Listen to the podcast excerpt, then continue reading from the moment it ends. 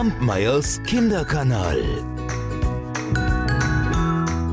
Heute möchte ich euch eine Geschichte erzählen, die habe ich im November in Jena gehört. Da gibt es ein wunderbares Erzählfestival, das heißt Narare. Und dort haben Maria Carmela Marinelli und Antje Horn diese Geschichte ein bisschen anders, aber sehr ähnlich auf der Bühne erzählt. Und sie hat mir gut gefallen. Und jetzt hatte ich das große Glück, dass Annette mir ein Märchenbuch geliehen hat, das heißt Östlich der Sonne, westlich vom Mond, und darin habe ich diese Geschichte wiedergefunden, und die möchte ich euch heute erzählen.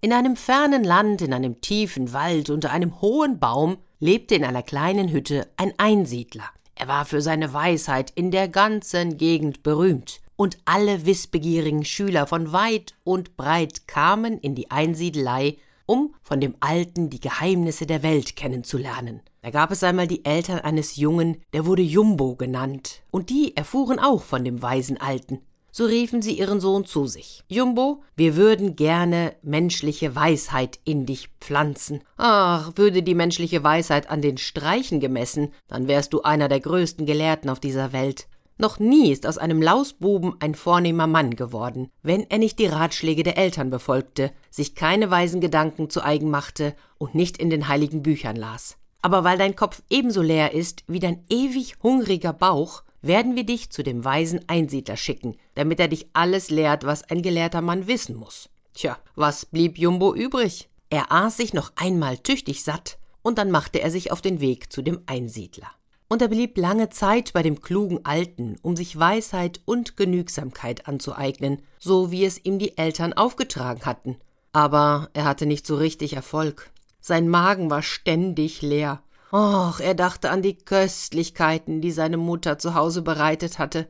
Beim alten Einsiedler, da gab es immer nur die Früchte des Waldes. Beeren, einen Schluck Quellwasser, eine kleine Nuss oder den Samen aus einem Zapfen. Aber Jumbo, der hatte doch immer Hunger.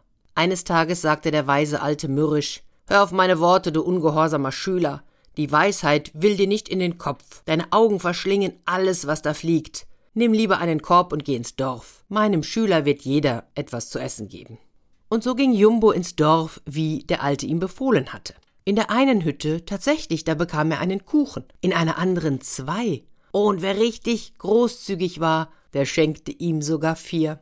Nach einer Weile, da war Jumbos Korb voll mit kleinen Kuchen. Oh, da lachte ihm das Herz im Leib. Dieser Duft. Hm, wer könnte da widerstehen?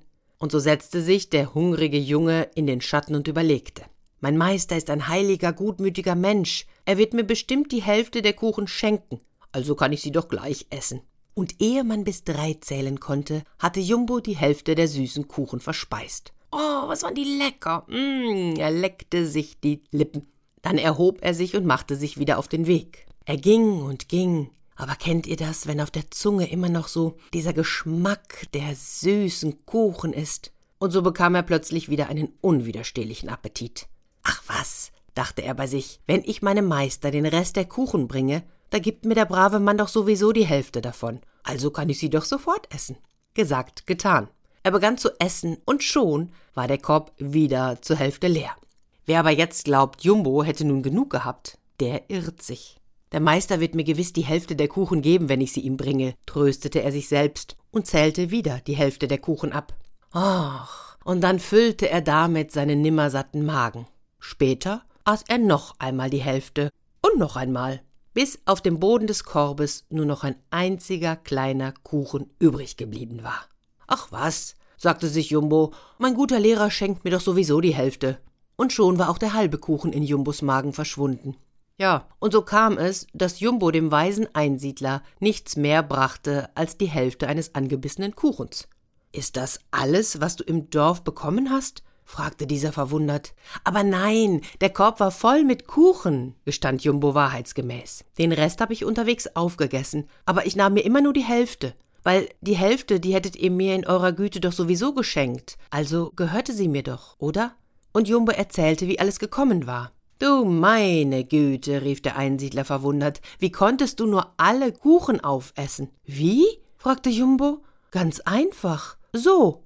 Und schon war der letzte halbe Kuchen in seinem Magen verschwunden. Ach, da schüttelte der Einsiedler den Kopf. Geh nach Hause, lieber Jumbo, und sage deinen Eltern, dass nicht ich dir, sondern du mir eine große Weisheit beigebracht hast. In einem leeren Magen wohnt mehr Klugheit als in einem vollen Kopf. Und dann biss der Alte hungrig in eine grüne Wurzel. Kampmeyers Kinderkanal.